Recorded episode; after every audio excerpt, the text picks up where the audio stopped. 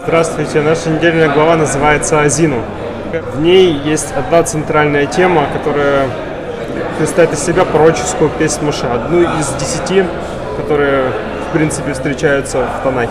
Моше призывает свидетелей небеса и землю.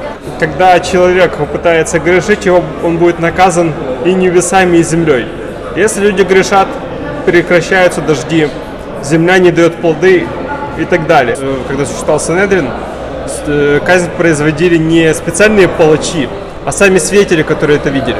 В общем-то, есть такое понятие лжесвидетель. То есть, если человек лжесвидетельствует, его могут наказать примерно тем же. Есть несколько уровней восприятия этой реальности.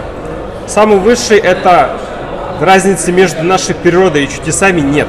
Второй уровень, когда человек э, пытается максимум прикладывать усилий, но при этом полностью надеяться на Всевышнего, абсолютно. Он понимает, что все от него, но он при этом прикладывает какие-то весомые усилия, причем нам кажется, что будто здесь э, Бог не участвует.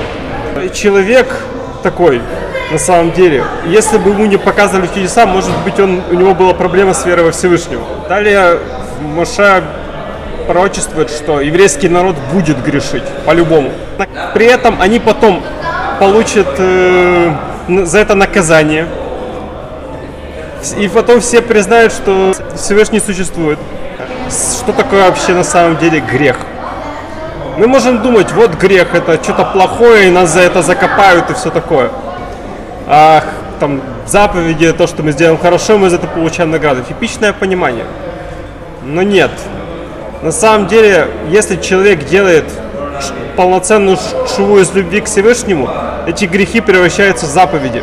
Есть такое выражение, что семь раз праведник упадет и семь раз встанет. Шаббат шалом.